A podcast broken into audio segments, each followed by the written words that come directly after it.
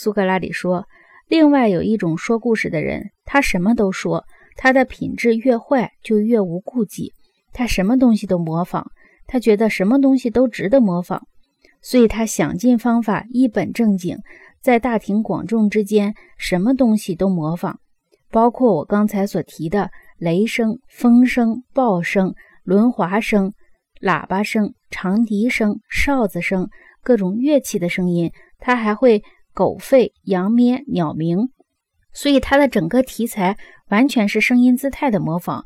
至于叙述，那就很少。阿德曼托斯说：“这种作家势必如此。”苏格拉底说：“这就是我说的两种文体。”阿德曼托斯说：“是的。”苏格拉底说：“且说这两种题材中有一种题材变化不多，如果我们给它以合适的声调和节奏，其结果。”一个正确的说唱者，岂不是几乎只用同一的声调、同一的抑扬顿挫讲故事吗？因为变化少，节奏也几乎相同吗。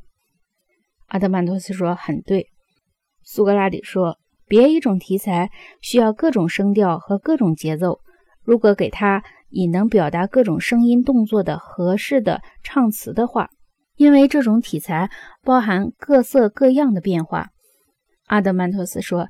这话完全对，苏格拉底说：“是不是所有诗人、说唱者在选用题材时，不是取上述两种题材之一，就是两者并用呢？”